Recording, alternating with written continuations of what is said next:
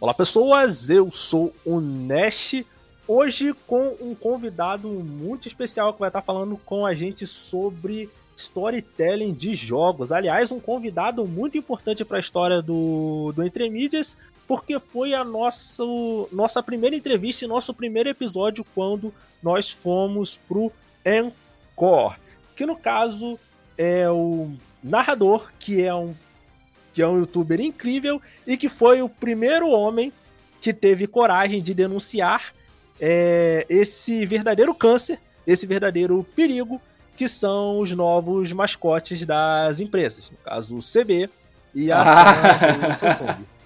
Narrador, dá o seu salve. É. E aí, galera, beleza? Eu sou o narrador lá do canal Narrativano. É, eu faço análises de animes, mangás e também de jogos é, utilizando cultura pop, alguns memes, uma zoeirinha ali, para poder digerir um pouco do conteúdo técnico que existe dentro dessas, dessas obras, para fazer você entender melhor o porquê você ficou emocionado, o porquê você ficou com raiva. E também para eu mesmo treinar, né? Aproveitar para estudar e botar esse conhecimento em prática. E ah. eu tô muito feliz de estar aqui de novo. Foi o primeiro podcast que me chamaram, inclusive. Então, só, só alegria. Maravilha. É, narrador, já entrando nessa questão, é, o seu foco sempre foi análise mais estrutural de animes e mangás, usando bastante de teoria narrativa. É, só antes de entrar na pergunta em si, é, no caso você usa o. Você usa quais livros assim de, de base de teoria narrativa? Ah, tem muitos. É, eu tenho aqui o Jornada do Escritor, do Christopher Vogler. Sim que é bem, bem famoso. Eu tenho o Anatomy of Story, também é muito Do John bom. Tube, não é? Tenho isso. Tenho para jogos o Ultimate é, The Ultimate Guide to Video Game Writing and Design. Esse eu não lembro o nome do autor. É, para game design também eu tenho o Level Up, que eu acho bem legal. Ele trata um pouco de história em alguns momentos, é muito bom também. Eu tenho Escrever Ficção do. Ah, esqueci. Assis. Ah, não lembro, esqueci o nome dele. Ah, desculpa. Deixa eu ver aqui. Escrever ficção. Pronto, vou esquecer mais nome porque vai estar aqui. O Luiz Antônio de Assis Brasil. Eu tenho o Jornada do Herói de Mil Faces também. É, mas esse aí eu nem considero um livro de narrativa, um livro sobre muitas coisas. E um pouquinho de narrativa, sabe? É, deixa eu ver o que mais. Cara, tem muito livro, tem que abrir aqui o meu armário para ver, porque é muita coisa. Não vai pra Narnia não, narrador. Eu sempre recomendo. É, tenho também tem alguns sobre o world building da Kobold, que é uma editora de RPG. É, enfim, ah, tem o, do Jojo, o Manga in Theory and Practice, do Hirohiko Araki, que é o autor de Jojo. Tem muita coisa, cara. Tem, tem muitas pessoas que recomendam também aquele Story, mas esse eu nunca li, então não posso falar nada. Sim. É, mas é muita coisa, muita é, coisa. E ó, volta e meia também, não volta e meia, boa parte do tempo eu estou estudando também na internet. Com o Brandon Sanderson, ele tem uma série de, de, de videoaulas dele no curso, numa faculdade, não sei agora, é, documentos na internet, então sempre estou estudando. Sim, é, mas, narrador, é, quando você vai pegar esses livros assim, principalmente o, é, o Story do Maki, é, esse Anatomia do Roteiro do John Truby, é, o Sobre a Escrita, que foi o único livro de escrita que eu li, que no caso o Sobre a Escrita é o do Stephen King, que eu li há muitos Esse não li ainda anos não. atrás, não lembro nada do livro. Só lembro que o Stephen contava a história da vida dele e de vez em quando ele falava sobre o como escrever, tá ligado? Mas aí, de resto, eu não sei mais uhum. nada. Mas o que eu percebo nessas, nessas outras mídias, sabe? É, quadrinho, é, mangá, filmes, tá? Séries. E o que diferencia elas dos jogos, pelo menos no, no meu entender, é o elemento de interatividade. E no caso, como você adapta essas técnicas narrativas quando você tem esse outro elemento? Assim, é muita coisa que tem que modificar ou a estrutura básica é ali a mesma? Vamos lá. É, também tem outro que eu esqueci de falar, que é o Creating Character Arts, Arcs da Kame Wayland. Também eu acho esse um dos livros é incrível, é muito didático, bem direto. Mas enfim, sobre a sua pergunta, é sim, essa é a maior diferença, né? O assistir um filme, um anime, ler um mangá e tal, é, são, são atividades passivas, né?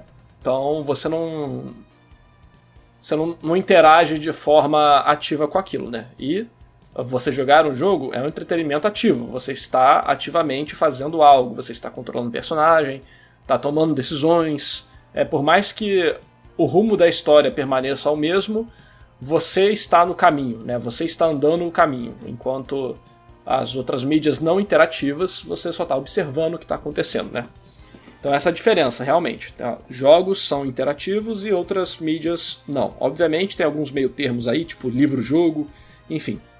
É... Sobre questão de ter que modificar muita coisa, mais ou menos. Né? A, a estrutura de como contar a história, do, do que funciona do que não funciona, meio que permanece a mesma. Só que você tem que ficar atento a alguns detalhes da produção do jogo, que são íntimas a um jogo. Assim como um filme vai ter umas necessidades diferentes de um quadrinho e, e por aí vai. É, em um jogo, você tem que manter em mente o seu jogador e como ele está interagindo com aquilo. Acho que todo mundo que está escutando já passou pela experiência de estar tá jogando algo, os personagens começarem a conversar e você ficar apertando para passar, para passar o diálogo o mais rápido possível. Então, por exemplo, isso é uma falha né, do jogo. É uma, é, não que seja, não estou né, farpando o, qualquer diretor ou criador de jogo. O negócio é que, infelizmente, né, às vezes é impossível evitar que essa falha exista, mas conscientemente as pessoas sabem quando estão produzindo, putz, essa parte aqui não vai ficar tão boa.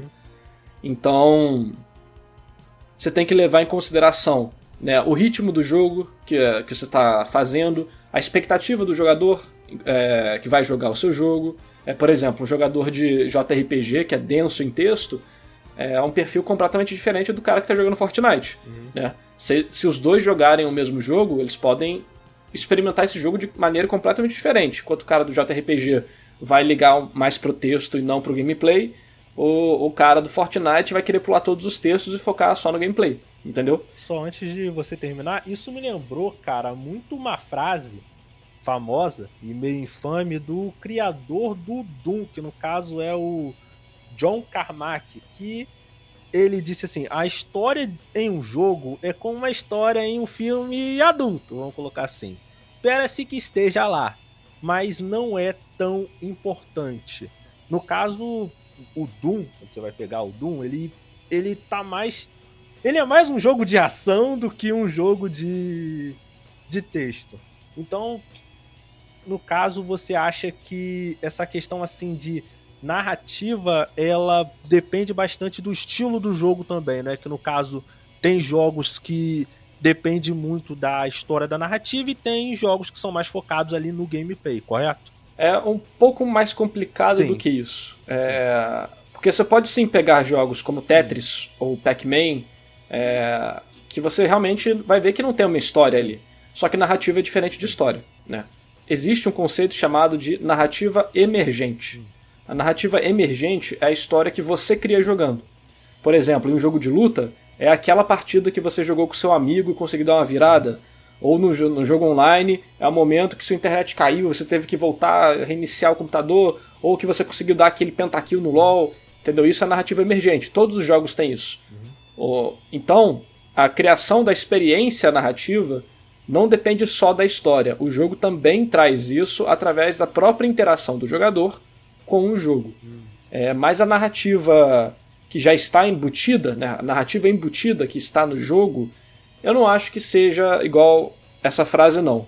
Talvez tenha sido uma visão bem comum do daquela época. Eu não sei quando o autor falou isso, o, o diretor lá do Doom falou isso, mas talvez tenha sido algo muito da época, onde de fato era muito difícil contar histórias em, é, nos jogos. Mas se você pegar, por exemplo, Príncipe da Pérsia, o primeiro, eu estava vendo um documentário sobre a criação do Shadow Man, né, do Homem das Sombras, e do jogo em geral. É, o jogo tava, faltava algo para ele ficar pronto.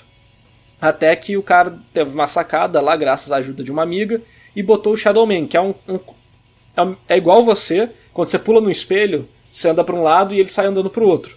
E ele começa a aparecer nas fases para te atrapalhar. E até que você chega no final do jogo e é impossível vencer ele, porque ele sempre é, copia seus movimentos e quando você acerta, você perde vida também. E aí o macete era guardar a sua espada e seguir andando para frente, porque ele acopiava o seu movimento e ia entrar dentro de você. Isso, para quem jogava na época, criou uma experiência pô, de estourar a cabeça, sabe? Os caras ficaram impre extremamente impressionados. Uma história inteira foi criada ali sem uma palavra, entendeu? Então, eu não acho que história seja desnecessário. Eu acho que história é importante, mas não é algo é, obrigatório, né? Até porque a experiência de jogar o jogo já vai te criar histórias. Mas são experiências diferentes, né? É como você quisesse falar que toda comida tem que ser salgada. Não, nem toda comida tem que ser salgada. Então acho que varia muito, sabe? Eu não concordo com essa frase, não. É, mas, de fato, em um jogo, espera-se que o gameplay seja o mais interessante. Existem maneiras de contar histórias diferentes, obviamente, cada um vai ter a sua preferência, mas quando você para para pensar friamente, a partir do ponto de vista técnico da mídia, que é um jogo, se espera que você tenha é, um bom motivo para interagir e, e, que esse meio de interação seja eficiente e divertido, né, que é o próprio gameplay. Então, ok, um jogo que foca muito na história e impede o jogador de jogar o jogo é ruim. Você pode falar isso, não que o jogo é ruim, mas é, é um, algo ruim. Volta ao que a gente falou mais cedo, de você ficar apertando X o tempo todo para passar o diálogo o mais rápido possível, porque você quer jogar o jogo. Então existe sim um balanço, é importante, e um bom jogo muitas vezes vai contar a sua história através do próprio gameplay, evitando sessões onde você tira o controle do jogador. Sempre que você tira o controle do jogador, você está entrando em uma possível armadilha, entendeu?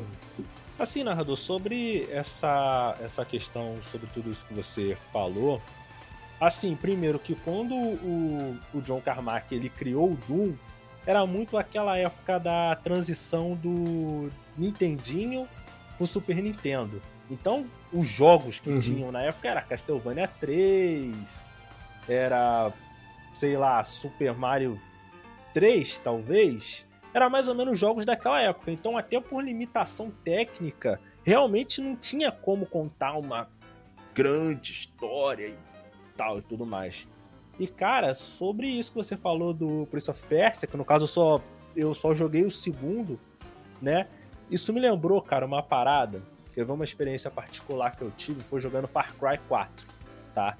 E agora, gente, vamos para o momento segredo dos games que todo mundo sabe.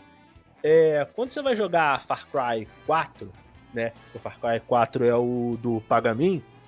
É, no começo do uhum. jogo, o, você tá lá. Acho que tá lá num almoço lá de gala que o Pagamin faz. E o Pagamin, ele chega para você e fala: Ó, oh, é o seguinte, fica aí que eu vou resolver um rolê. É, só tem que explicar um pouco rapidinho a história do Far Cry, né? No caso, história básica: Far Cry, é, sua mãe acabou de morrer, você tem que jogar as cinzas dela em cima de um monte ultra resumido, resumo mega tosco do, do Far Cry 4. Só que no Far Cry 4, o que, que o jogador normalmente faz? Ele vai sair dali e quando ele sai dali o jogo começa. Mas se você realmente fizer o que o Pagamin fala e você realmente ficar ali e esperar, o Pagamin volta, ele te leva pro alto do monte e você joga a cinza do, da sua mãe no alto do monte e você termina o jogo, tá ligado?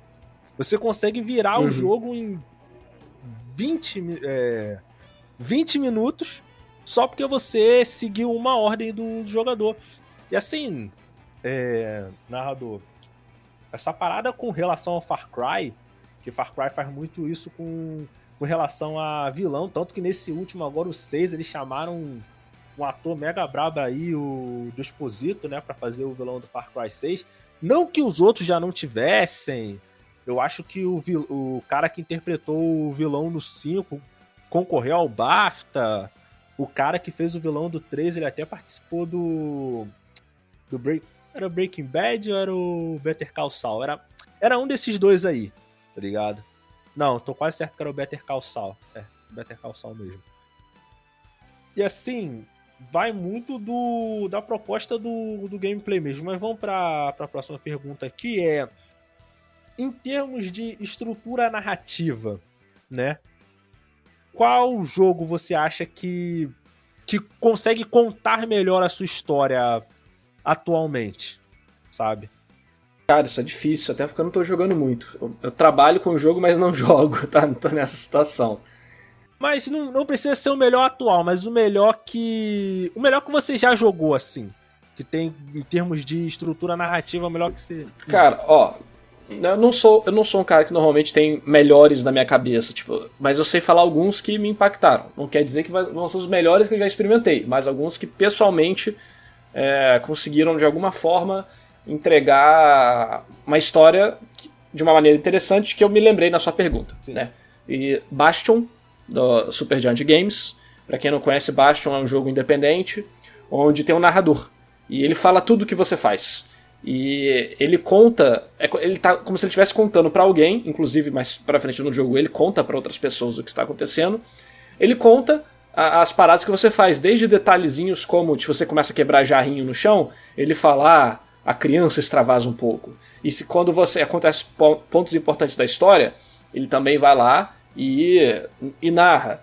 Então eu achei uma experiência bem divertida, bem bacana e que foi ao mesmo tempo que tinha essa exposição do diálogo, ele não travava meu gameplay. Acho que quase nenhum momento tinha parar para ler barra de texto.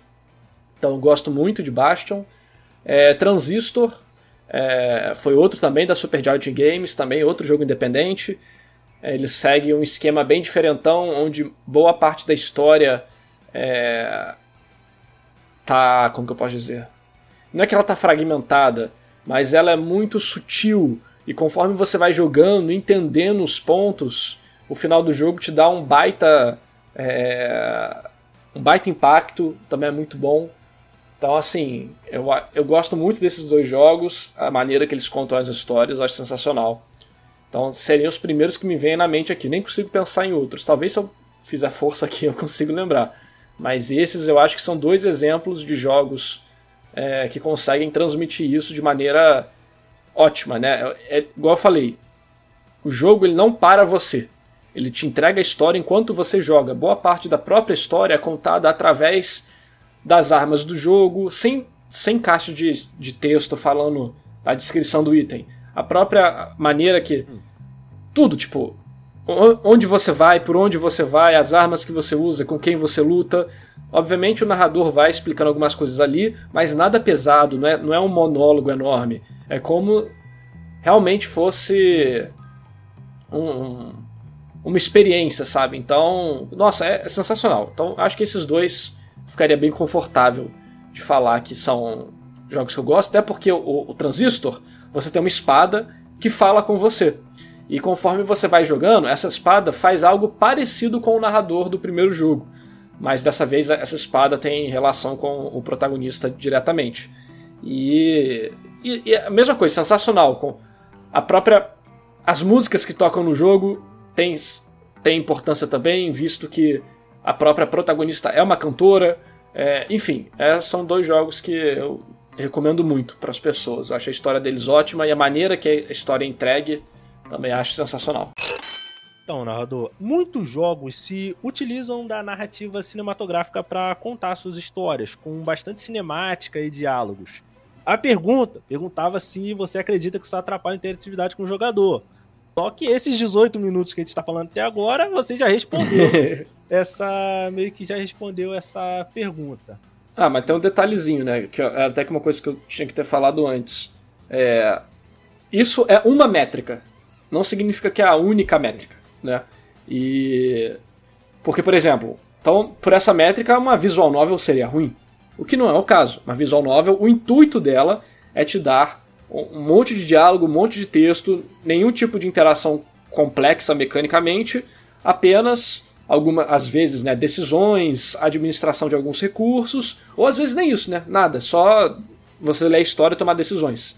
Então, é o intuito dela. Existem alguns jogos que têm o intuito de serem algo parecido com o filme. Acho que o maior exemplo disso que a gente poderia falar é Metal Gear, né, que é, é bem pesado em, cinema, em, em partes cinematográficas, em cutscene e tal.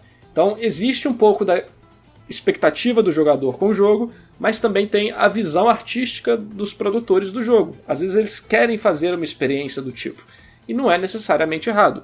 É, é só que talvez vá afastar algum número de pessoas que poderiam preferir que fosse feito de outro jeito e tal. Só que isso aí a gente não tem como. Não tem como fazer uma métrica absoluta, sabe? Mas o básico que a gente pode falar é observando a força da mídia do videogame, que é a interatividade, em base. É bom que você sempre deixe o jogador no controle o máximo de tempo possível. Às vezes não vai ter como fazer, só vai ter que parar para ter uma caixa de texto para explicar alguma coisa. Não tem problema. É, o importante é ficar consciente disso, porque é aquele negócio, né?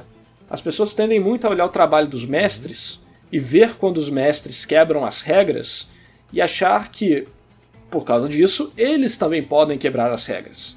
Igual pô, ver os jogos do Kojima e fala: vou fazer um jogo que é 10 horas de cutscene e uma hora de gameplay.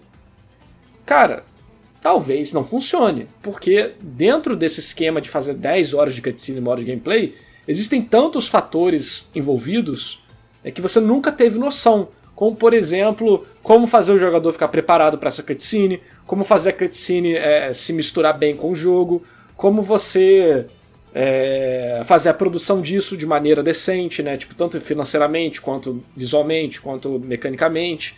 É, como que a, a história do em vídeo, né, em cutscene, está integrada com a história do jogo para não ter uma dissonância é, ludo-narrativa, onde o jogo diz algo e a história diz outra coisa.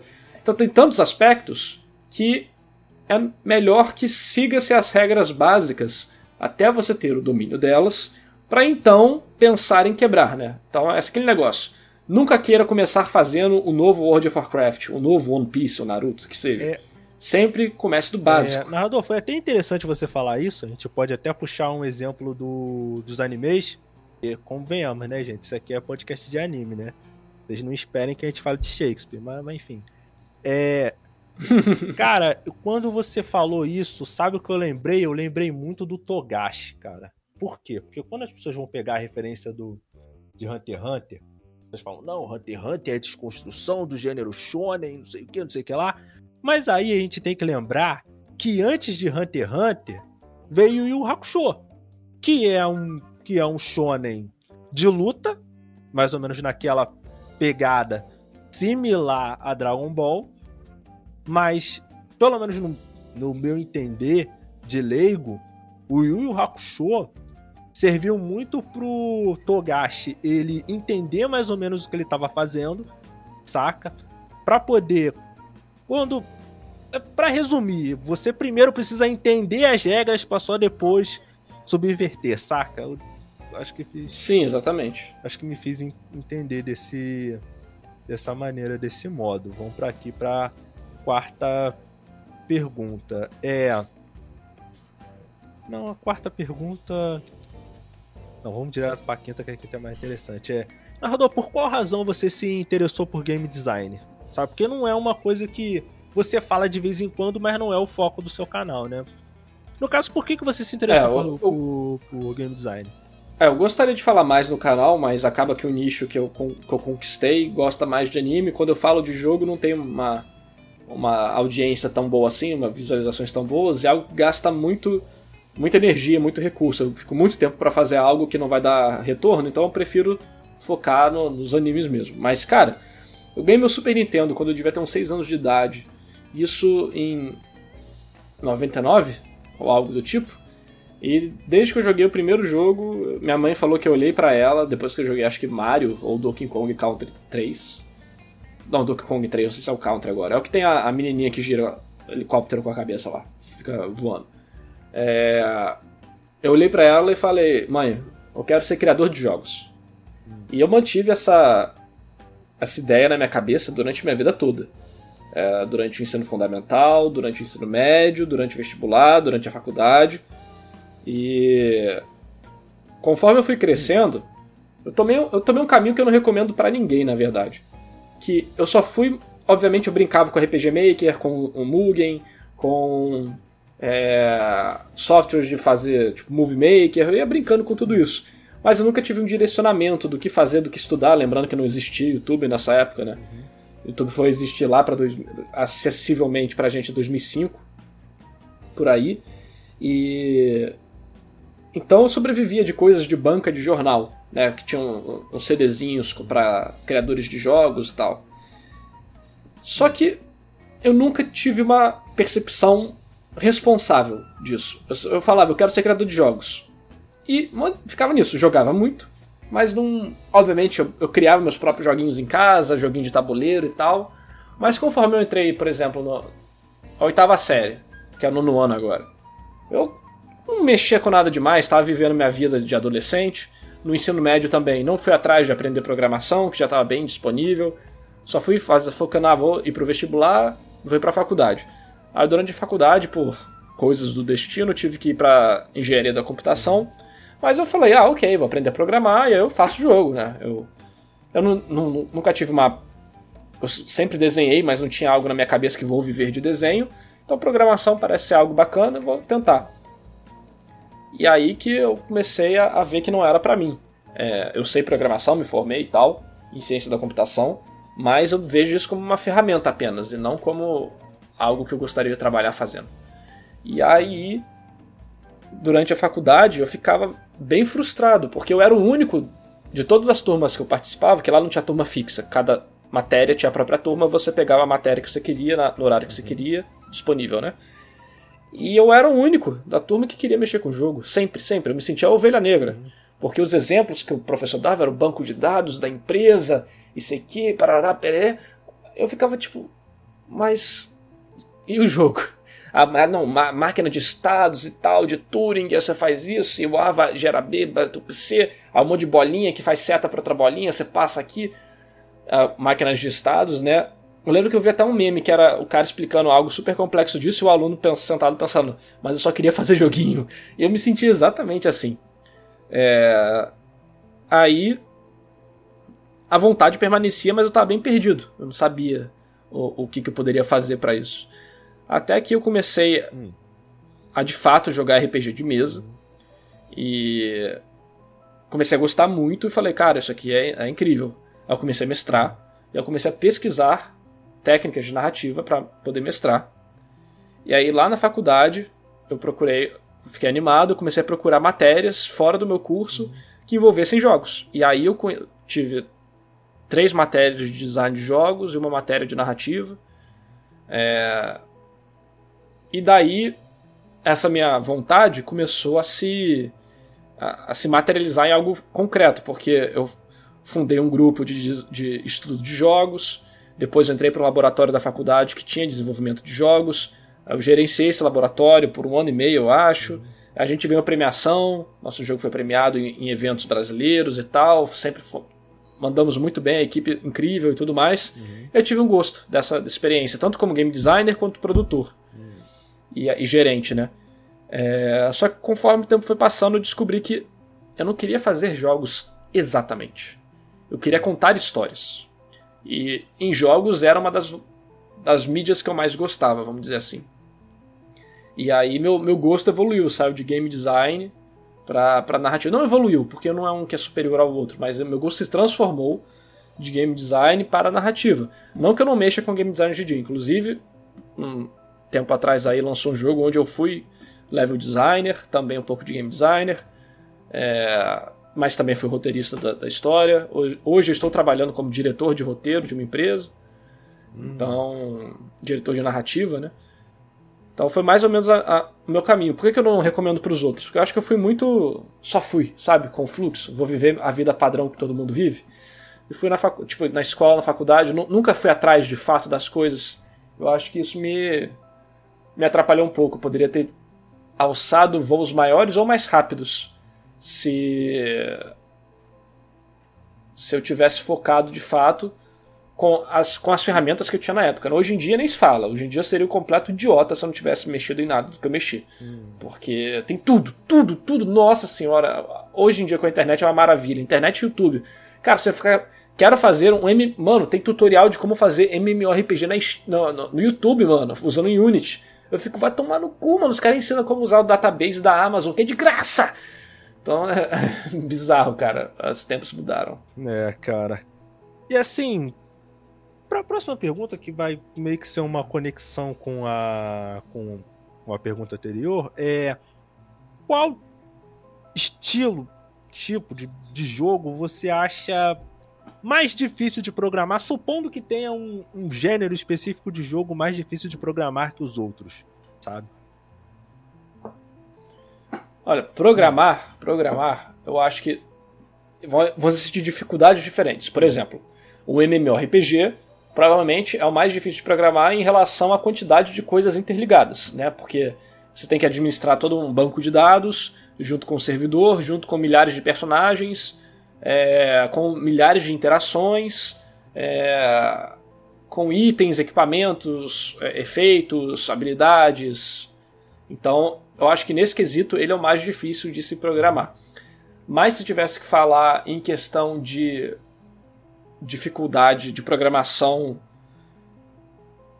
específica e não de larga escala, como seria no MMORPG, seria jogo de luta. Jogo de luta tem muita nuance de programação, porque o feeling do jogo é uma junção de direção artística com programação. Então é difícil de pegar. Você fazer um sistema gostoso de combate é importante. Gravidade em jogo de luta é algo que pode ser modificado. Em todo jogo, na verdade, gravidade é modificada dependendo do que você está fazendo. Né? A gravidade não é fixa, ela é, é, variável. É, mas no jogo de luta tem questão dos juggles, de jogar o cara para cima, poder bater, poder não bater. São muitas minúcias e interações entre os personagens. Então isso, eu acho que seriam os dois gêneros mais complexos assim de se programar. Obviamente deve ter alguma coisa, algum nicho muito específico, por exemplo, ah, simulação, tipo Spore da vida, provavelmente deve ser difícil pra caramba também.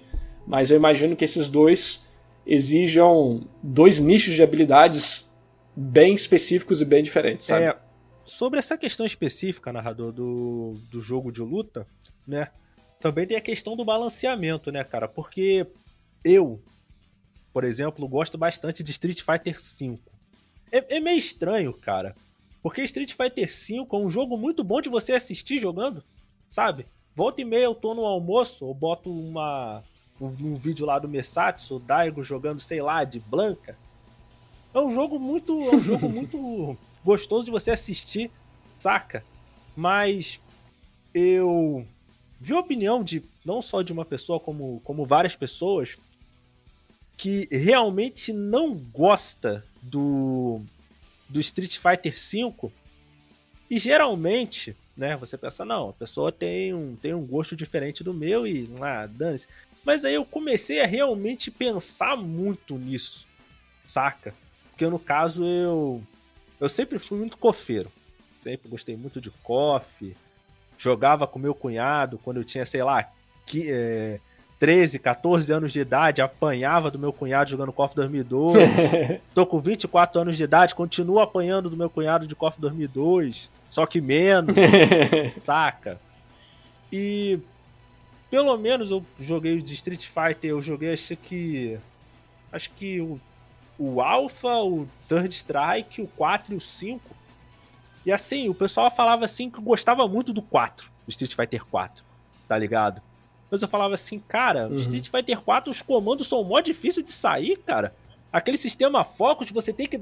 Tipo, o Ryu, ele é o mais fácil, um dos bonecos mais fáceis. Os bonecos da, da Hadouken são os mais fáceis. Mas você tem, ó, os bonecos mais fáceis, por exemplo, o Ryu, você fazer um combo básico do Ryu. Você tem que dar um Hadouken, cancelar o Focus, dar um dash, e você tem que fazer tudo isso no tempo certo, tá ligado? para você acertar o combo. E Street Fighter. Ah, o One Link é, Frame é o nome disso aí. Isso. No Street Fighter V, os comandos são muito mais fáceis. Tanto que, tipo, em algum. Em uma hora eu já tava faz... fazendo combo de 50% do Nash. Tá ligado? Na época.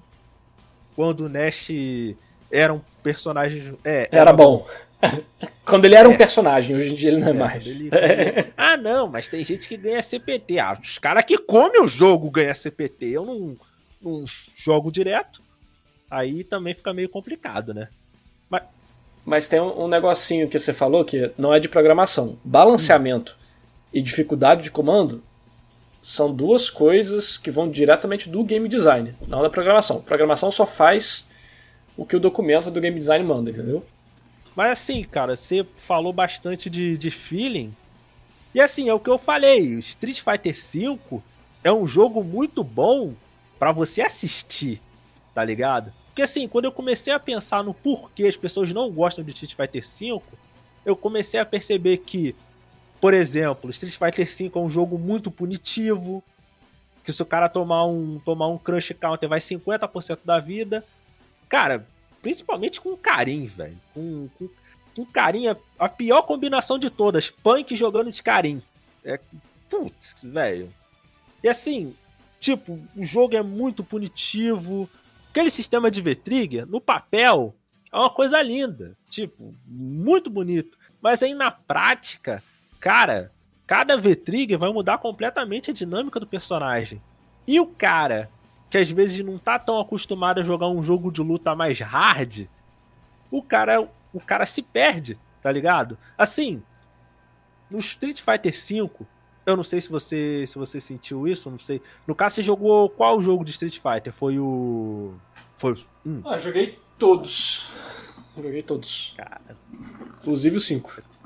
Cara, assim, não sei se você sente isso no caso, mas assim, por mais difícil que os comandos do Street Fighter 4 seja, assim, ele não é um jogo tão, tão punitivo. Não é como se, por exemplo, ah, o cara te dá um crush counter e aí vai 50% da tua vida, tá ligado? O que eu percebo. Isso é uma decisão de game design que tá atrelada à própria dificuldade de jogar. Por exemplo, você mesmo falou, você consegue fazer um combo de 50%, conseguia, né, com o Nash. É... Então, se a barreira de execução é tão baixa, você precisa de outros elementos que compensem a habilidade de um bom jogador, senão ninguém vai jogar o jogo. Se, se não é só jogar uma moeda, é melhor 50% de chance de vencer e 50% de chance de perder, já que não, não exige habilidade, entendeu?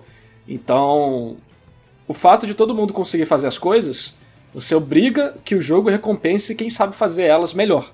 E no final, a distância entre você e um pro ainda é a mesma do Street Fighter 4, entendeu? Só que todo o feeling do jogo teve que ser modificado para manter essa distância.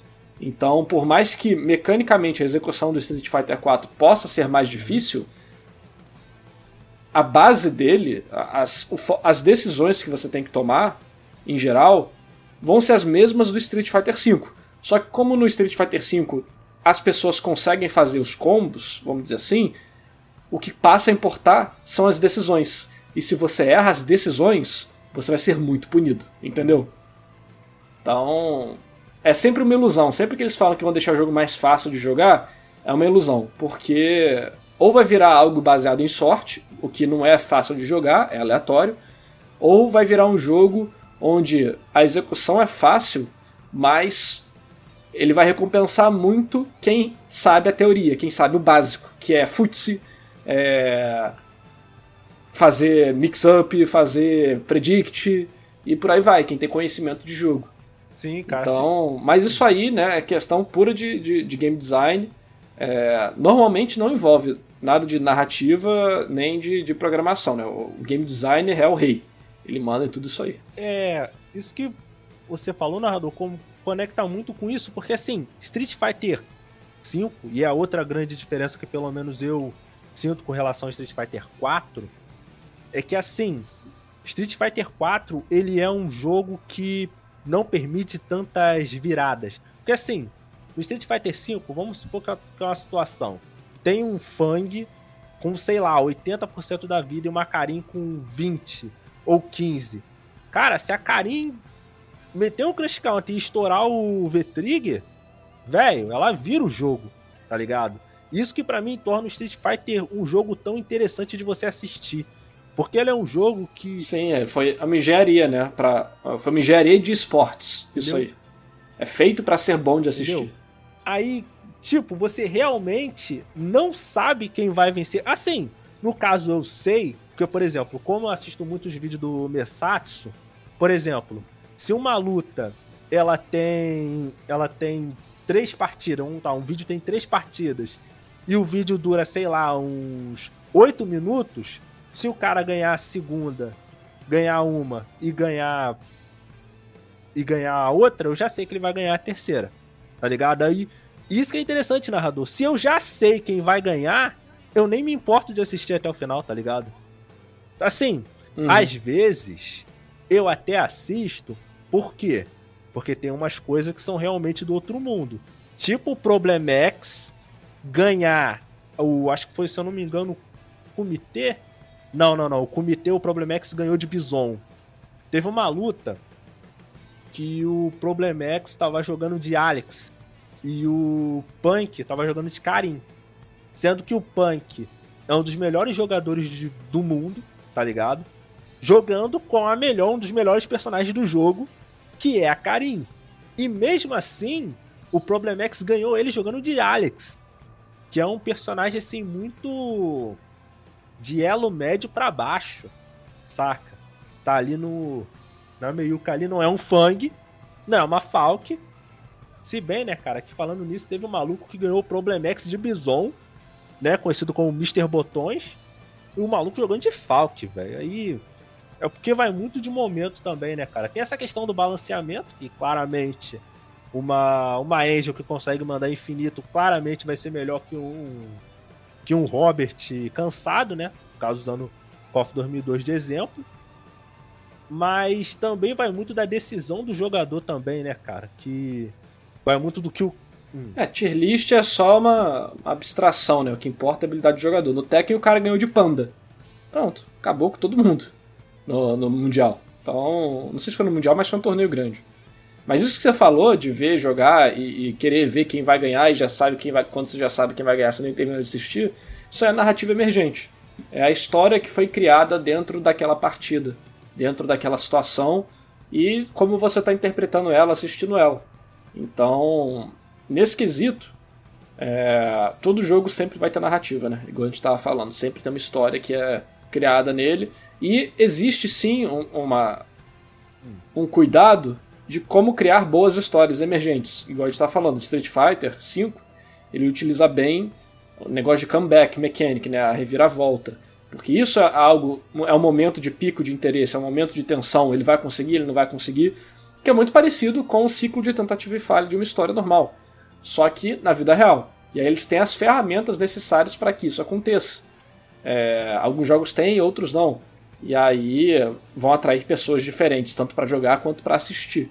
Hum. Então, existe um, uma orientação para quando você quer fazer esse tipo de coisa ser bem assistível, né? existe sim uma orientação, uma engenharia de como transformar as coisas em uma em um pequeno conto, né, uma pequena história ali. Então, pelo menos na empresa que eu tô, não tem, não tem ninguém focado nisso. Uhum. É, especificamente, né? Isso acaba caindo sobre o game designer de fazer um jogo que tem um sistema interessante, que atrai os olhares, os jogadores e os espectadores. É, mas talvez eu não duvido nada que uma Capcom da vida exista uma equipe ou uma pessoa focada só nisso. De, tipo, vamos pegar os sistemas do jogo e falar como tem que fazer, transformar isso em algo que dentro do nicho de esportes vai trazer mais olhares, mais lucro, mais interesse, por aí vai. Mas focar nesse, nesse nicho de esportes, você não acha que acabou sendo um problema pro Street Fighter como. Não como jogo, sabe? Que eu, por exemplo, mesmo admitindo que Street Fighter V tem todos esses pro, todos esses problemas entre aspas na experiência de muitas pessoas, eu ainda acho Street Fighter V um jogo de luta muito bom, saca? Mas você não acha que esse foco no cenário competitivo acabou é, atrapalhando o foco do jogador casual? Porque, por exemplo, muita, muitas pessoas, no caso, muitas, com, com muitas aspas, costumam falar assim: ah, não, jogos de luta morreram, não sei o que, não tem mais jogo de luta. Aí sabe aquele meme do Bob Esponja que ele começa a mostrar as coisas? Aí mostra o multiversos da Warner, aí mostra o jogo do Project L, aí mostra o jogo, jogo de. de Smash é, Bros. jogo de luta tá vendendo muito. Tekken vendeu milha, milhões de cópias. Todos os jogos de luta, na verdade, tem um, um, vídeo muito bom no YouTube que é exatamente sobre isso. E o cara mostra como, de todos os tempos, a gente está no tempo que mais está vendendo jogo de luta. Até jogos de luta menores estão pegando. Rankings né, de vendas que antes era coisa dos antigos, né, dos Sim, grandes. Mas aí, então, o jogo de luta tá muito comparando, vivo. Comparando, por exemplo, com o Street Fighter 4. A gente não tá comparando, eu não tô comparando a qualidade dos jogos em si. Eu tô comparando o número de vendas. O Street Fighter 4 vendeu aproximadamente 12 milhões de cópias. Street Fighter 5 vendeu 5 milhões. E assim. Tem várias coisas envolvidas, né? Gostar falando. O foco no competitivo, será que não atrapalha o jogo casual? Eu não acho que necessariamente atrapalha, não é uma coisa que exclui a outra. Mas as decisões que a Capcom tomou para lançar Street Fighter V foram uma merda. Então, o jogo saiu sem nada casual, né? Saiu com versos. Nem lembro se arcade tinha, um arcade fedido lá, que não tinha nada. Modo história veio depois. Então esse tipo de coisa foi problemático. Todo o lançamento do Street Fighter V foi uma merda. Então isso sujou a reputação do jogo, o que fez com que ele não vendesse muito. Enquanto Street Fighter 4 foi o contrário. Ele teve lançamentos bons. Né? Então acho que isso influencia. Mas sobre a parte do, do casual, o jogo competitivo. Primeiro, né? 90% das pessoas que jogam jogo de luta só jogam o modo história. 10% jogam online para brincar. Tipo, 5% joga online para brincar, é, 3% joga o, o, o online para pegar ranking bom e os outros 2% é o competitivo do jogo. É, números tirados né, das vozes da minha cabeça, mas vocês entendem né, a, mais ou menos aí a, a, a, referência, a relação que eu quis fazer aqui.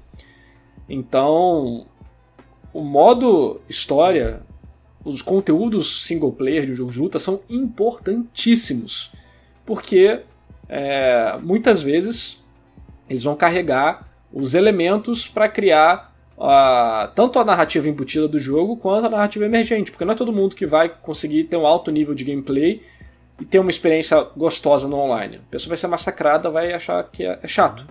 Então, esses conteúdos offline são importantíssimos para que ela tenha os momentos dela, ela brilhe.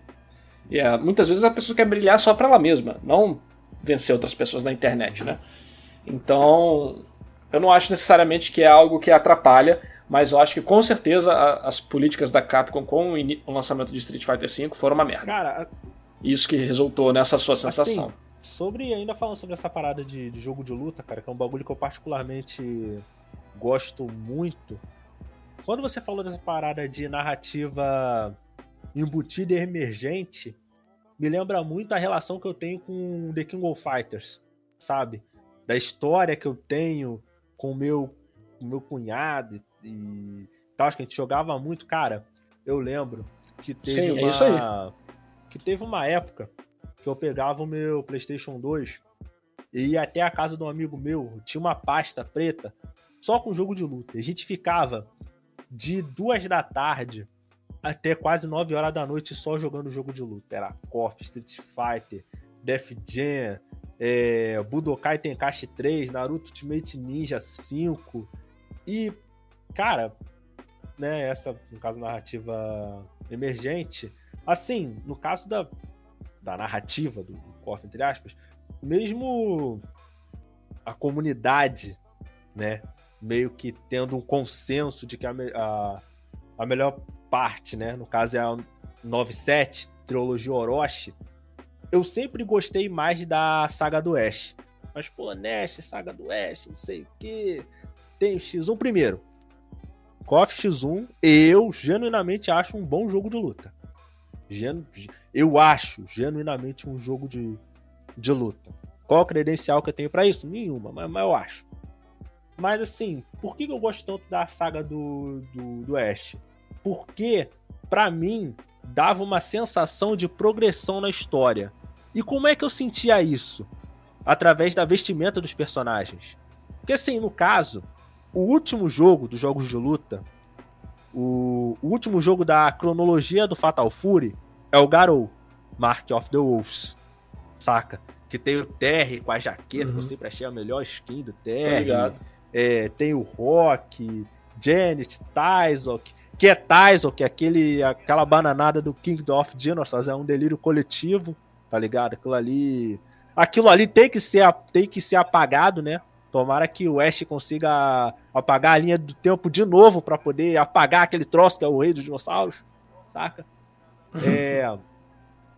E assim, quando eu vi na 2003 que tinha o Terry com, a, com aquela jaqueta, tá ligado? E tinha o gato, e tinha o, o o tá ligado? E tinha esses personagens do Garou já começando a aparecer na cronologia do KOF, você tinha, pô, a história nesse mundo ela tá progredindo, ela tá indo para algum lugar.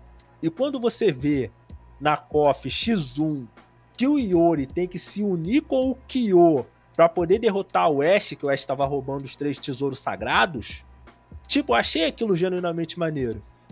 Apesar de ter ficado uhum. puto com, com o Iori, porque o Iori, tipo, entrou na revolta de Orochi e quase matou o Shingo de porrada. E ainda teve o poder roubar. Ah, também tem que. Não sei se é nesse cofre, né? Que tem o gameplay do Yuri sem as chamas. E isso deixou as pessoas Cara, bravas. Eu acho que o gameplay do Yuri sem as chamas é o 12 e o 13. Acho que é. O do. Mas eu gosto. Mas isso é um exemplo de narrativa afetando um jogo, tá, né? É, mudando o gameplay do personagem. É o tipo de coisa que. Hum. Que, por exemplo, quando. Você falou as roupas do personagem, tudo isso é uma maneira de você transmitir a narrativa do jogo sem necessariamente ter que falar sobre ele. Outro exemplo de jogo que tem muita. Tem uma. Tem um termo para isso, mas eu não vou lembrar agora. Que é tipo. Com uma narrativa não explorada, uma narrativa escondida. É, os jogos da From Software. Dark Souls tem muito disso.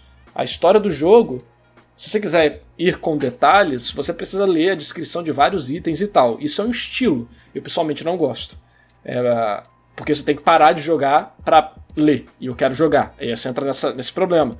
Mas ao mesmo tempo, se você não lê nada disso, isso não afeta a sua experiência no jogo.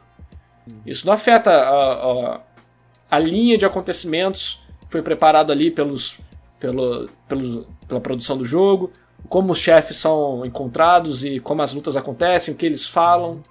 Você consegue botar as peças no lugar mesmo sem ler a descrição dos itens. Tá, talvez alguns detalhes você vai perder, umas relações mais intrínsecas ali e tal, mas você consegue aproveitar a história sem ter quase nada de conversa e de texto e de nada. Só pelo quê? Por quem são os in seus inimigos, pelo local que você tá, pelo caminho que você faz, é, por quem você é, encontra. Então, existem várias maneiras de contar a história no jogo, né? E, e indo por essa métrica aí, de né, o quanto menos você tirar o controle do jogador, melhor, você consegue encontrar muita coisa interessante, porque os desenvolvedores começam a se desafiar né, em como fazer isso da maneira mais não invasiva possível. É... Porque no fim é muito fácil você meter um diálogo lá e falar: ah, quero que você faça A, B e C. É, e aí você entra em outro problema, que até tá o, o Ultimate Guide Videogame Writing Design fala, que é a quebra da imersão. Vamos dizer que você é o Wolverine da vida. E aí você vai falar com o NPC. A NPC fala: Eu preciso que você pegue tal coisa. Aí o outro fala: Eu preciso que você mate fulano. Eu preciso que você. Eu preciso que você. Você fala: Porra, o Wolverine não ia aceitar tudo isso. Mesmo que você não, não fale isso mentalmente, você começa a sentir algumas os incômodos. Tipo, ai, tá chato ah, depois eu continuo e nunca mais volta. É... E aí você tem que. Existem técnicas para você circunventar isso, né? Que, por exemplo, o, o, Wolverine, na própria diálogo, na cutscene, o Wolverine que pega o cara pela gola e fala: Onde é que eu tenho que ir? Me fala agora, senão eu te mato, entendeu? E aí, porra, é a mesma função dentro do jogo. Vai de ponto A para ponto B. Mas a maneira que, que essa informação é transmitida para o jogador é completamente diferente. E tá dentro da fantasia do que aquele personagem propõe. É tipo o Dungai ser um pau mandado dos outros. Não, isso não acontece. Tanto é que no trailer, o que, que ele faz? Ele pega a chave e entra, foda-se, né? Ele não pede permissão. Né? Vamos dizer, né, tipo, contextualizar, né? Então, existem muitos elementos na hora de, de contar uma história em um jogo que não estão presentes num, num, numa mídia tradicional, porque você não precisa pensar em nada disso. Na mídia tradicional, você pensa no, no que como os personagens vão interagir, faz seus rascunhos lá até chegar numa solução interessante de como que vai ser os acontecimentos e bola para frente, não é como se os personagens fossem do nada ir para uma direção errada, coisa que no jogo de videogame acontece. Então, contar histórias em videogame, eu acho que é mais difícil. É. Por, é, se você for considerar a quantidade de coisas que você tem que estar atento para não quebrar a história, para não ficar chato. É tipo, é uma dimensão a mais, né? A, a história em quadrinhos tem, dizer, tem algumas dimensões, é, coisas animadas em movimento, né? Seja série, filme, animação. Tem outra dimensão né? E o. Até porque você mexe com a música e tal, então literalmente é mais uma dimensão que você tem que mexer. E os jogos é mais uma dimensão ainda, que é a interatividade com o jogador, que, como todo mundo que joga RPG sabe, seus jogadores sempre vão fazer merda. Então, tem que estar preparado. Sim, narrador, sobre essa questão de você de você falar que você não curte tanto jogos tipo a maneira como como Dark Souls ele conta a, a história, sim. Cara, tem um caso muito curioso que eu tenho com Hollow Knight, saca? Hollow Knight, cheguei, né? Tava jogando lá, pai, pai tal. Aí eu falei, cara, esse jogo com certeza vai ter final certo e final errado. E eu sei disso, por quê? Porque da última, da primeira vez que eu joguei Castlevania, eu joguei, virei de qualquer jeito, e só um tempo depois, no caso foi o Castlevania Symphony of the Night, só um tempo depois que eu descobri que tinha um castelo Tipo, um, um castelo invertido que para você. Uhum. para você vencer, você tem que. Você tem que fazer toda uma subquest, cara, subquest do, do Castlevania Symphony of the Night. Tipo, eu não vou xingar, pô, o jogo é maravilhoso. Para mim, o Symphony of the Night tem um dos inícios, claro, falando do ponto de vista de um leigo, tem um dos melhores começos de jogo de todos os tempos, tanto do ponto de vista de história quanto do ponto de vista de gameplay, cara. O cara ele te joga tipo um tutorial uma Boar Battle. E ele consegue fazer isso sem ser injusto. Eu acho isso, para mim, particularmente, um bagulho impressionante. Mas, mas voltando ao Hollow Knight. Falei assim, cara, eu vou fazer o final certo. Sendo que eu não tinha ligado pra história de Hollow Knight e tal, tudo, tudo mais. Aí eu fui ver, né, o vídeo, tá, tem que ter o castelo do príncipe e tal. Aí eu fui ver a história do, do Hollow Knight, né? Que é um vídeo só com a história do Hollow Knight. Aí eu fui fui ver o vídeo, deixei uma história interessante até, curti curti bastante o modo como a como a história era era contada, saca? Mas eu entendo com o, o que você falou com relação ao, ao Dark Souls, porque assim, quando eu fui assistir o vídeo da história, eu não tava jogando. Eu tava vendo um vídeo sobre a história do jogo e não vendo a história jogando. Saca? Eu sei que. E eu acho que eu consigo entender o, o ponto que você falou sobre, sobre tudo isso daí, cara. E sobre a outra, outra coisa que você falou com relação à mudança de estilo de, de golpe do personagem, né? Voltando a falar de jogo de luta, cara, isso, isso me lembra uma parada muito. Assim, meio. meio, meio doida da Capcom, né? Porque no caso, a cronologia do Street Fighter, né? Street Fighter, ele é a cronologia no caso é o Alpha, Posso estar enganado, narrador. a qualquer momento você pode corrigir.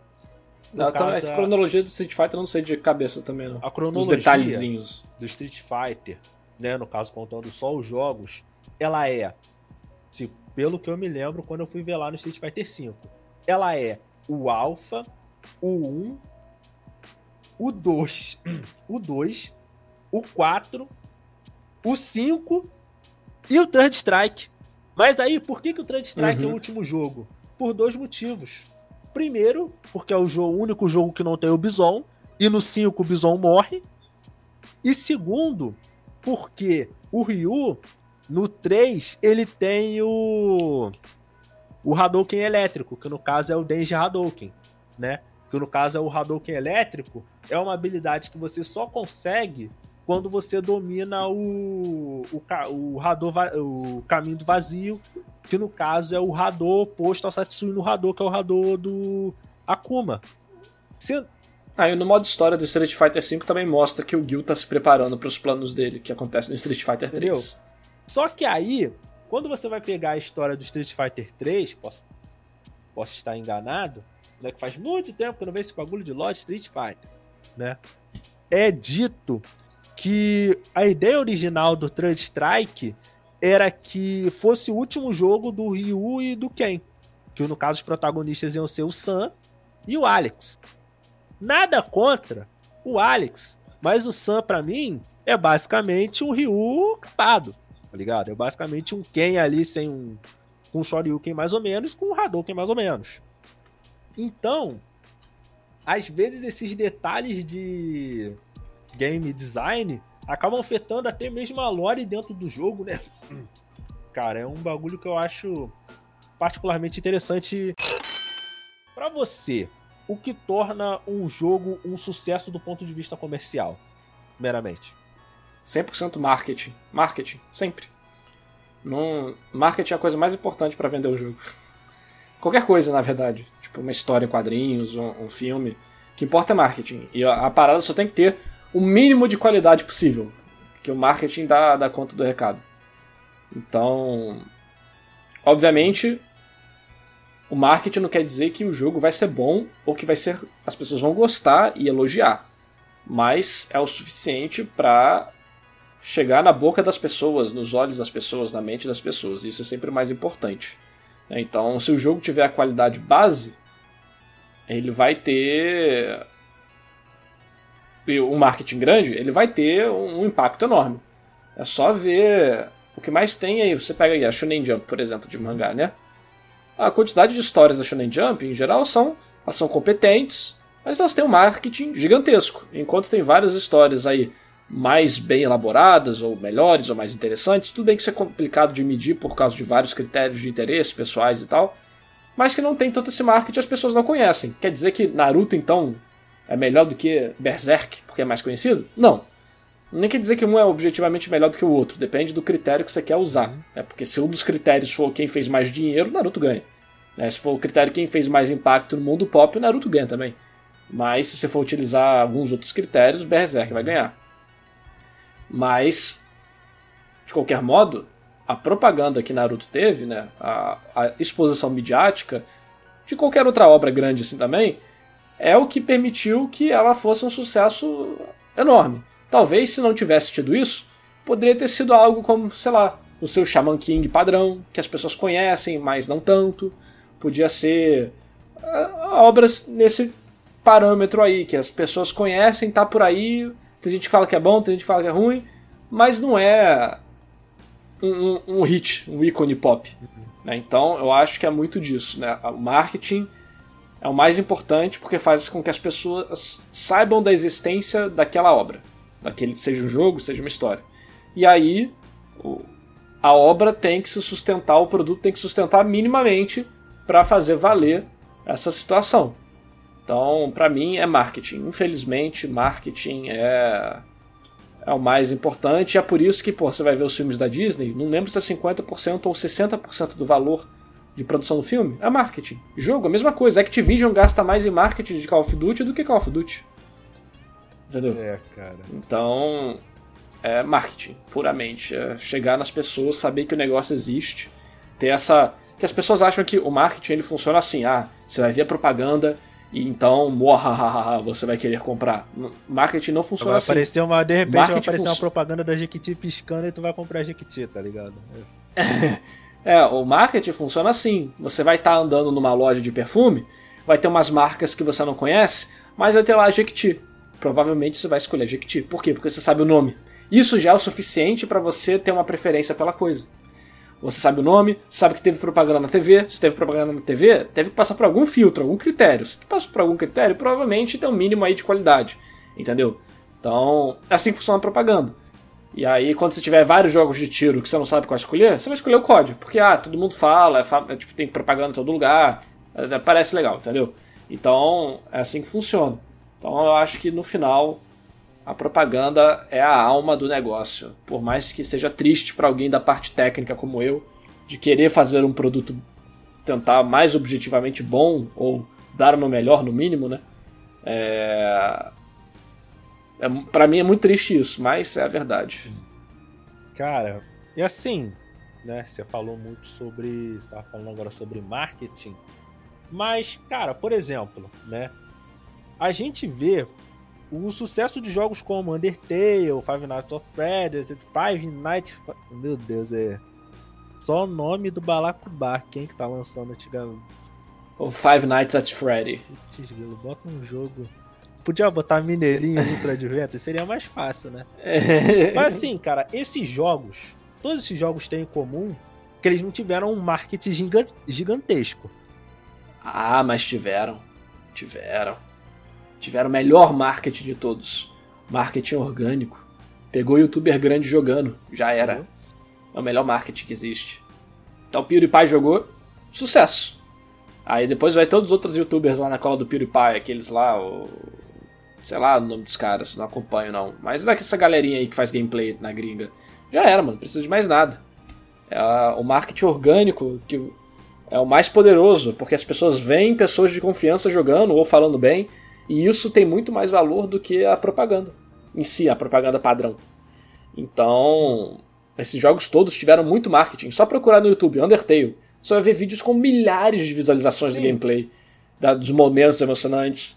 E isso aí faz as pessoas comprarem. É o que mais faz as pessoas comprarem. Mas aí, cara, o que, então...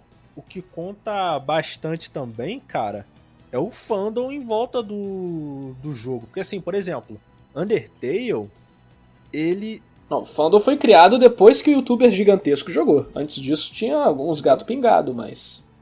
Quem fez a, a, a massa jogar e criar, e por, tipo, a massa joga, uma parte se especializa, vira fandom, sim, né? Sim. Foi, foi exatamente por causa da propaganda, pessoas conheceram e tal. Mesma coisa, por exemplo, por que, que Guilty Gear não vende mais do que Street Fighter? Na minha opinião, Guilty Gear é superior a Street Fighter em todos os aspectos.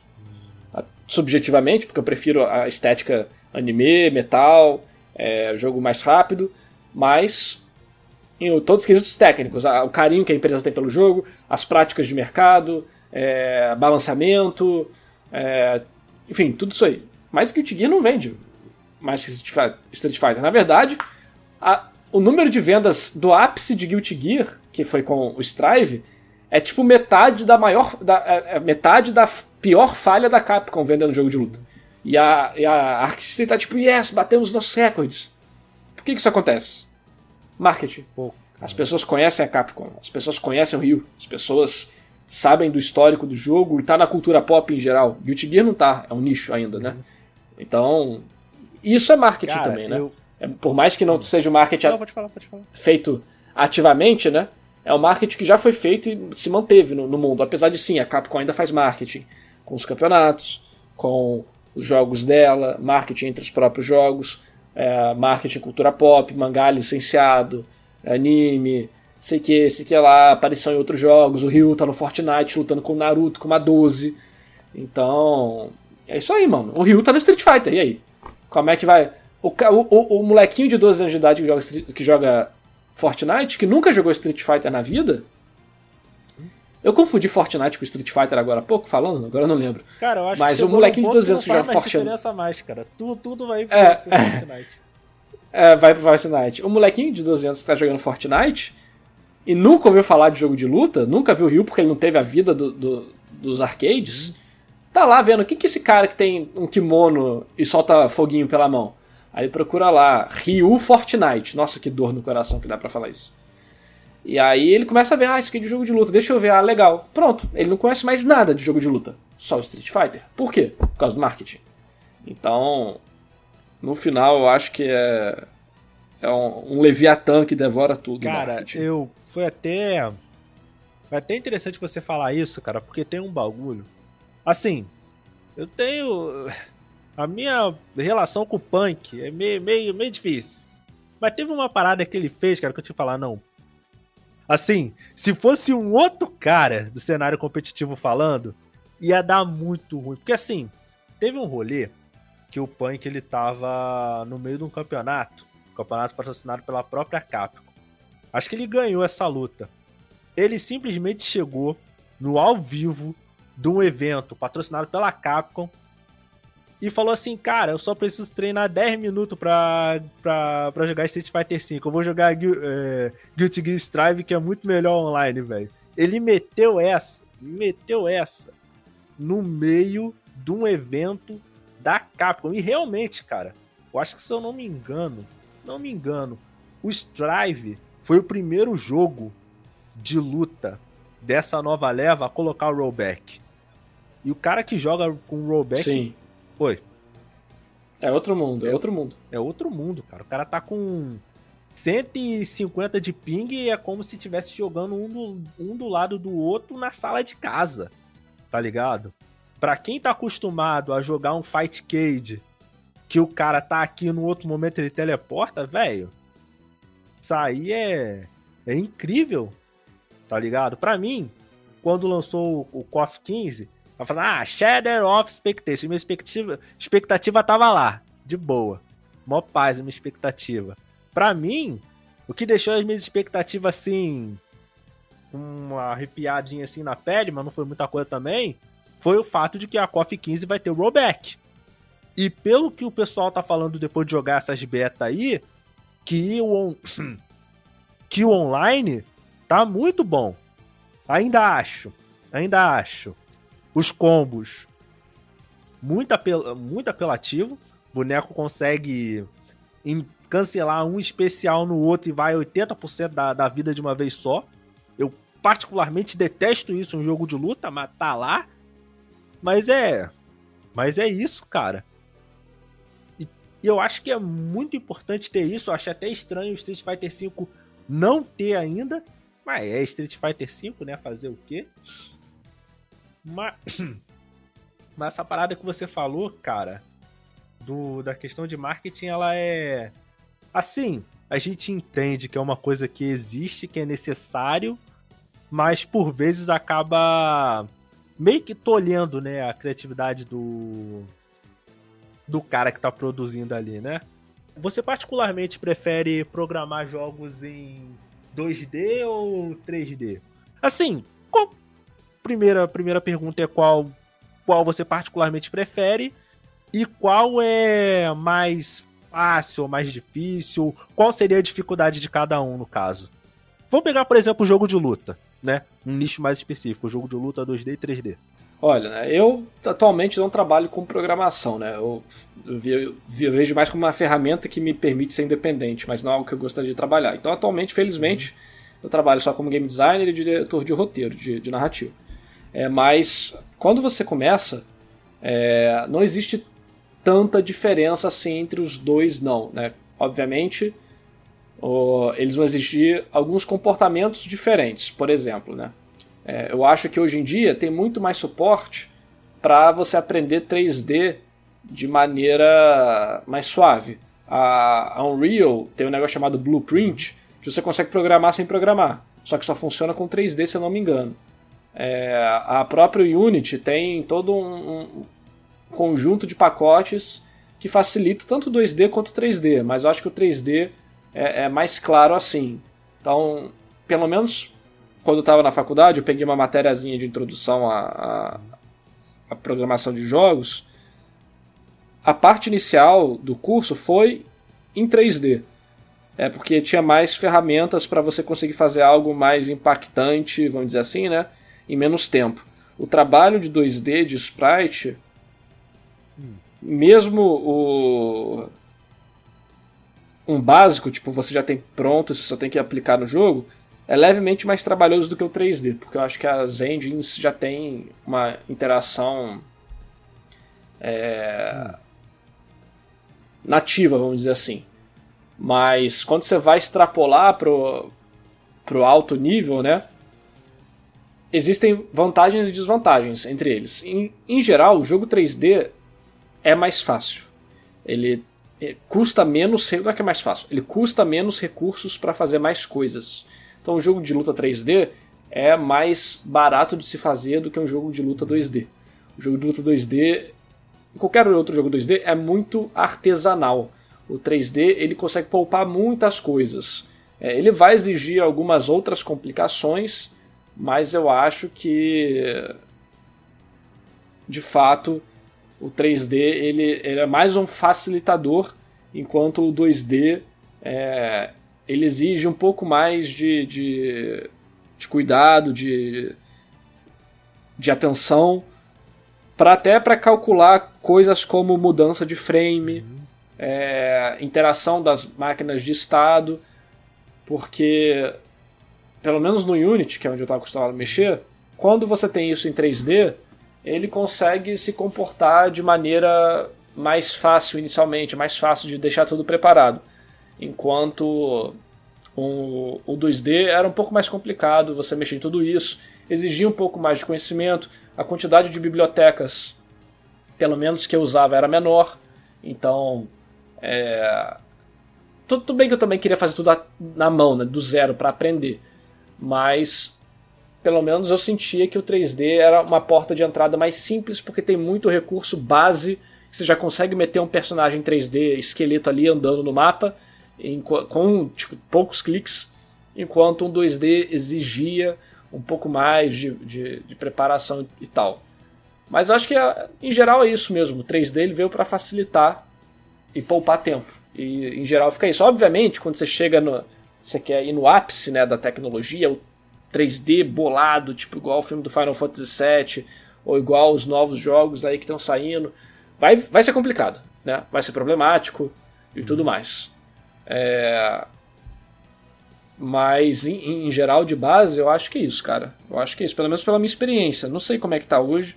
Não sei se foi algo muito individual que eu, que eu senti, porque eu prefiro muito 2D. Eu sempre preferi jogo 2D em questão de estética, tipo pixel art e tal.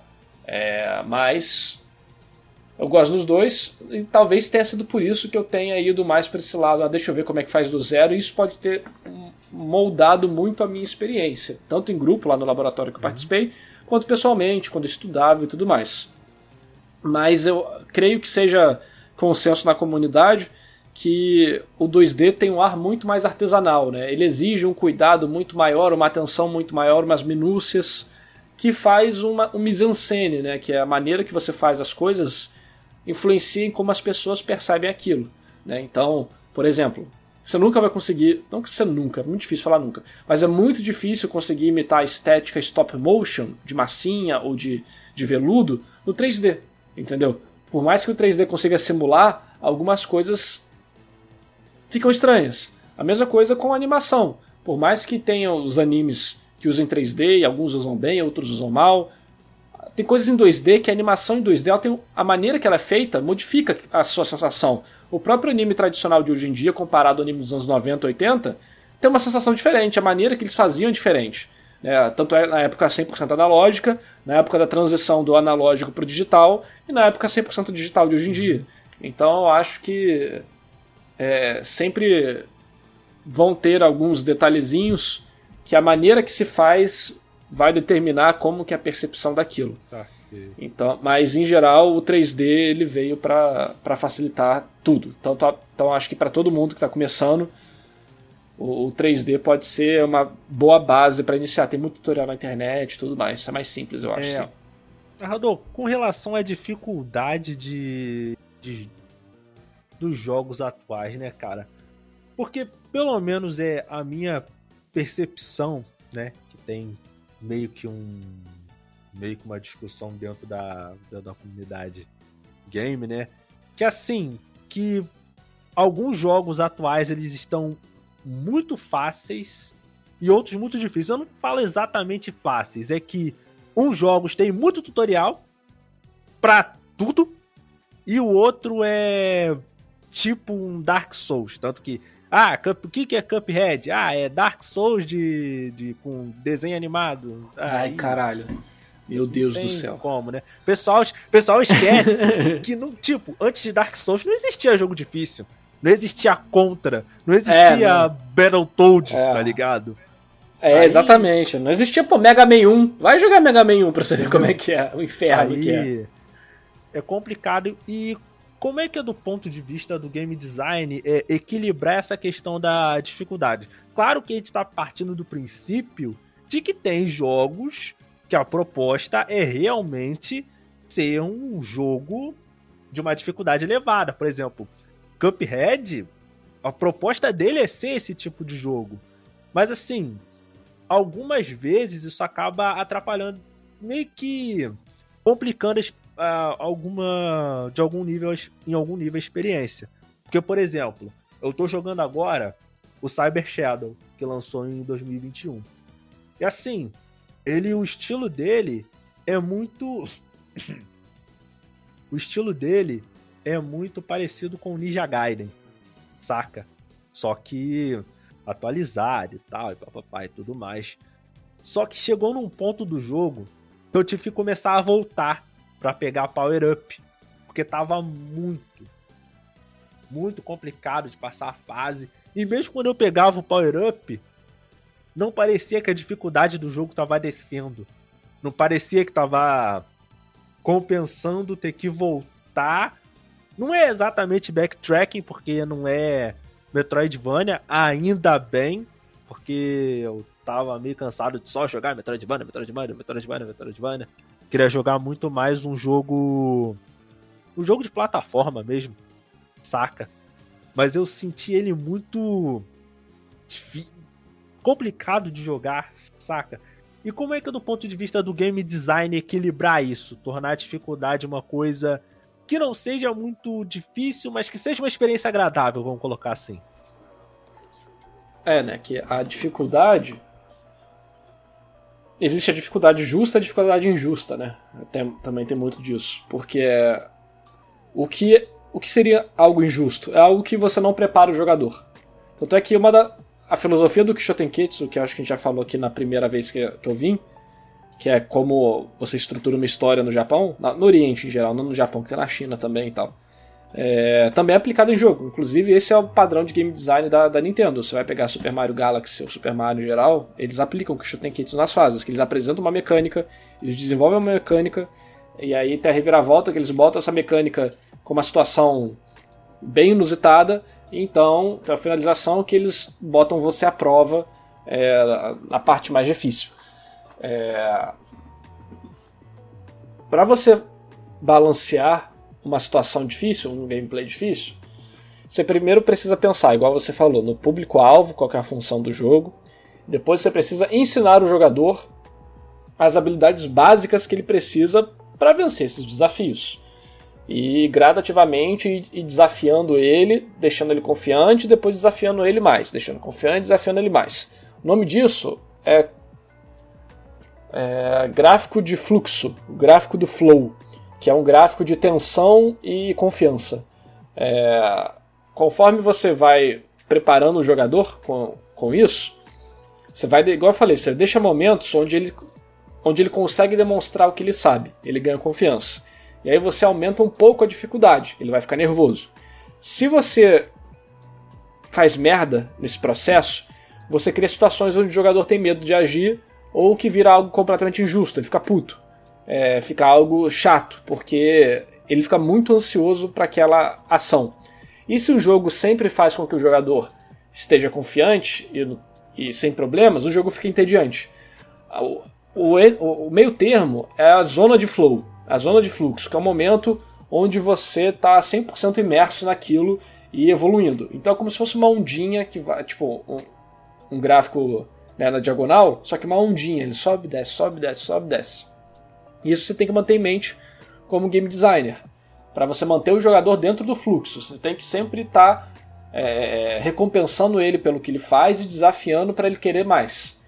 E quando você vai fazendo isso, você precisa preparar situações que ensinem ao jogador a lidar com coisas que vão acontecer, a aprender a como lidar com o controle, com os botões, com, a, com as mecânicas. E então você começa a brincar com isso, transformar a, a mesma. usar a mesma utilidade para coisas diferentes, né, transformando a jogabilidade e por aí vai. Esse é o básico né, que você deveria fazer para fazer com que esses jogos sejam interessantes. Você pode pegar os clássicos como Mario, você vai perceber como ele faz isso.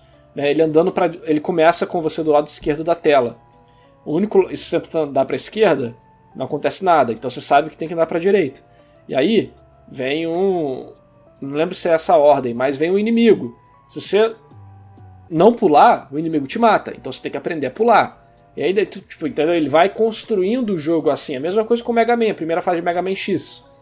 Então um processo bem legal onde ele, para você passar das coisas, você tem que aprender as mecânicas básicas do jogo, senão você fica preso.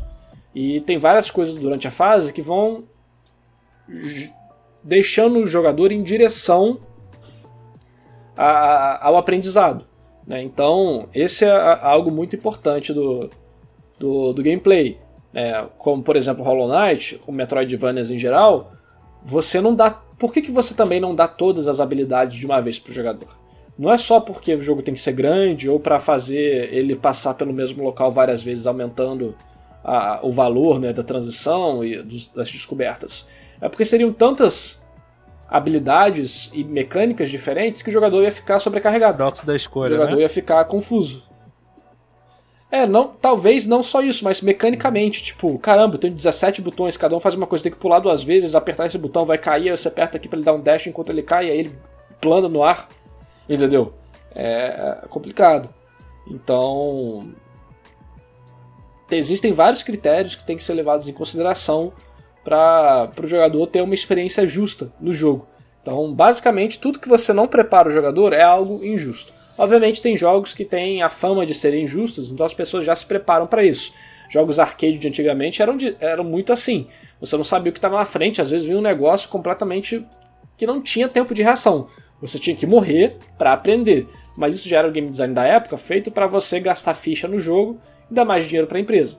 Então, no final, né, todo game design sempre vai ser em foco de como é, fazer o jogador gastar dinheiro no jogo. Antigamente, eles eram muito punitivos e brutais, porque ele precisava da ficha. Conforme os jogos foram virando para casa, né, de home console, é, eles não precisavam ser mais difíceis assim, porque a pessoa já comprou. E aí a, a dificuldade deles só é baixando.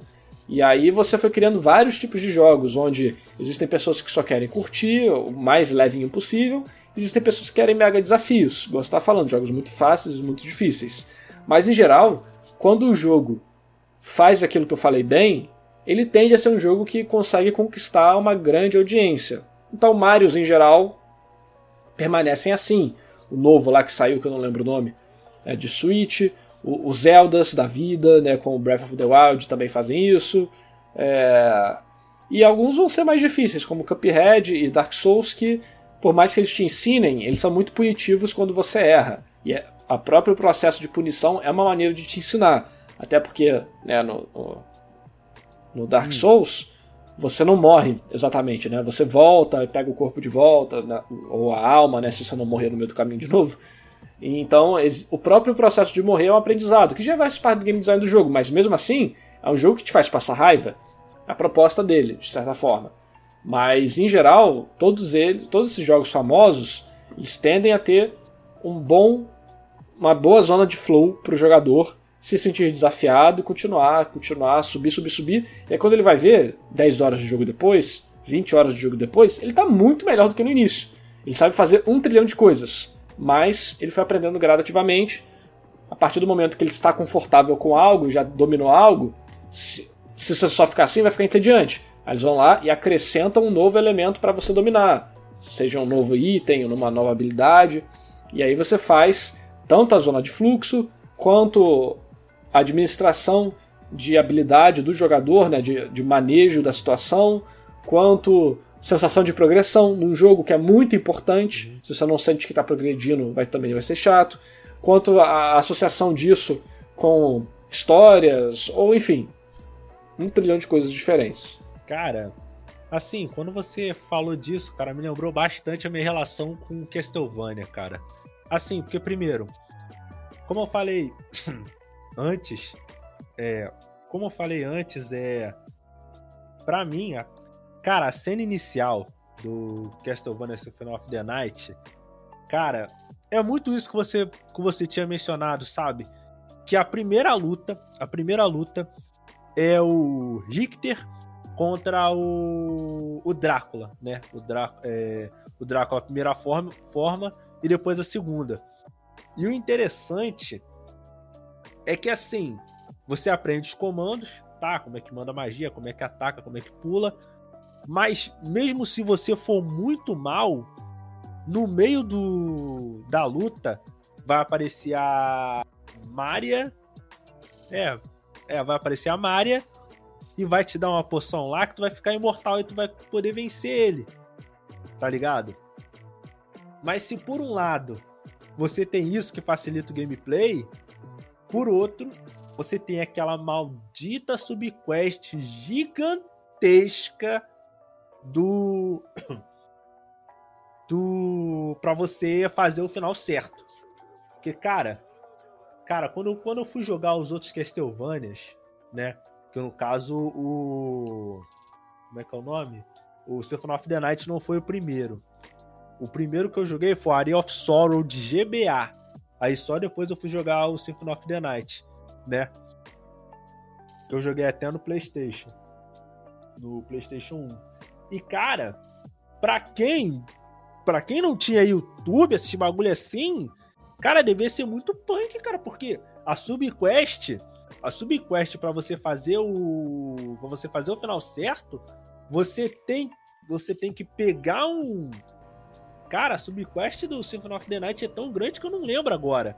Mas você faz na. Tinha que fazer na revistinha, né? Tinha que comprar a revistinha que tinha o passo a passo Entendeu? pra fazer as coisas. Aí tu compara, por exemplo, com o com o Portrait of Ruin, que é o meu favorito. Não é, não é o que eu acho melhor, mas é o meu favorito porque tem o, porque tem a minha dupla favorita de, de protagonistas, que é o Jonathan é, Morris e a Charlotte, né? As mecânicas de gameplay eu gosto bastante. Mas para você fazer o final certo dele, é só você ir numa fase lá que é tipo no numa pirâmide egípcia pegar a transformação de, de sapo da Charlotte, entrar numa entradinha lá e pegar um e pegar um feitiço para poder é, purificar a alma de umas duas meninas lá que tinham virado, que estavam virando vampira. E só, tá ligado? E por exemplo, no World of Ecclesia, que eu acho um jogo muito bonito de GBA, que para mim o, o único o jogo que estragou a trilogia do Castlevania no, no DS foi o Dawn of Sorrow triste. Sendo que eu gostava do Area of Sorrow. Mas enfim.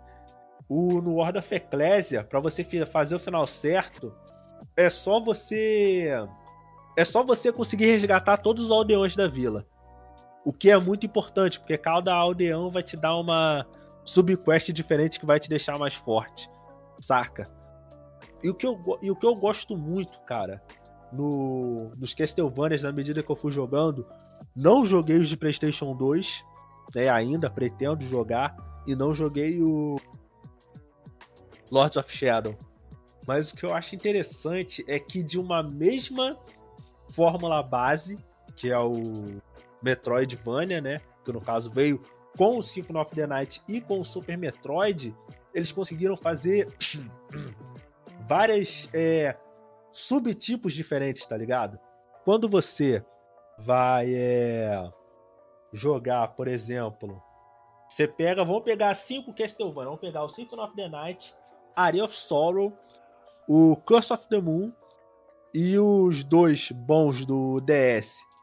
Todos eles são Castlevania, todos eles são Metroidvania, mas são cinco jogos com mecânicas de, de gameplay completamente diferentes e até estilos de arte completamente diferentes. Tá ligado? E assim, todos eles são de certo modo interessantes. Claro, uns vão ser mais bem adaptados que, o, que os outros, mas cada um deles vai ter em si uma parada bem bem massa de certo modo, tá ligado? E cara, eu creio que foi uma hora e meia mais ou menos que a gente gravou. Eu creio que já tá um material bem interessante. Você tem mais alguma parada? Ah, beleza. Que talvez a gente não tenha focado, focado direito e tal. Ou você quer encerrar daqui mesmo? Não, acho que a gente fala. Acho que a gente falou tudo, mano. A gente falou várias paradas diferentes.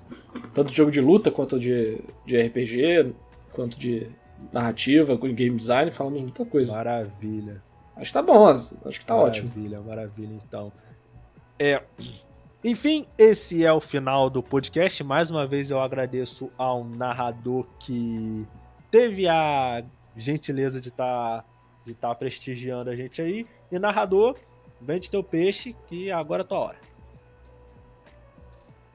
Então, primeiro, muito obrigado pelo convite, né? Foram, foi o primeiro podcast, primeiro programa de rádio, não sei como que vocês se intitulam. Foi a primeira pessoa a me convidar a participar de algo é, desse tipo. Então foi foi muito bacana ter voltado aqui para poder prestigiar novamente. Então, fico muito agradecido aí pelo convite. É, quem quiser me procurar, é só procurar Narrativando no YouTube ou em todas as redes sociais. Só no Instagram, que é Narrativa no canal. É, e nas redes sociais eu sempre estou comentando alguma coisa ou outra sobre o que eu estou lendo, sobre o que eu estou fazendo, eu faço algum post de zoeira. E no YouTube, né? É, eu tirei férias em janeiro de 2022, mas estou voltando aí em fevereiro para continuar as análises de One Piece, de Berserk, de Bleach, que agora Bleach voltou também, então vou poder continuar minhas análises de Bleach. É, e de vários outros mangás, vários outros animes, não só análises técnicas, mas algumas, às vezes algumas coisas mais de filosofia, algumas vezes alguma análise de, de conceito de, de arco de personagem ou de, de, tipo de personagem, arquétipo, enfim, tudo que vocês quiserem vocês vão encontrar lá com a qualidade que você só encontra lá narrativando, porque eu consegui, eu fico feliz de ter conseguido juntar né, um, um senso de humor bacana com uma maneira leve de transmitir um conhecimento que pode ser muito chato se você for só sair estudando sozinho. Né? Então, é isso. Obrigado aí pela, pela moral. Meu canal principal é no YouTube, na Narrativando, e tem o Grimório do Narrador, que é, agora virou narrador Grimório de vídeos, que lá eu posto corte da Twitch, fazendo react a besteira, conversando sobre assuntos diversos, polêmicos, que tudo que não cabe lá no Narrativando, porque o Narrativando ficou meio cult. E aí tudo que é mais zoeiro eu boto lá nesse outro canal. Mas é isso, mano. Obrigado demais aí pela, pelo convite, Nash. E obrigado a você que está ouvindo de manhã, de tarde, à noite. É, temos os nossos parceiros, é, o link vai estar tá aí na descrição. É, lançamos podcast todas as sextas-feiras ao meio-dia e todas as sextas-feiras às 8 horas da noite em radiojhero.com. Passa lá que tem artigos de todo tipo, cultura pop, geek, J-rock e tudo mais. O Entre Mídias também tem um canal no YouTube, tanto podcast quanto a rádio. Tanto podcast quanto a rádio tem canais lá no YouTube. É só você pesquisar Entre Mídias Podcast ou Rádio J Hero. Ou se você puder, se não for custar muito para você, se inscreve logo nos dois que não vai te custar nada, né? Eu realmente agradeço a participação do narrador. Eu sou o Nash. Tenha uma vida longa e próspera. Até a próxima. Valeu!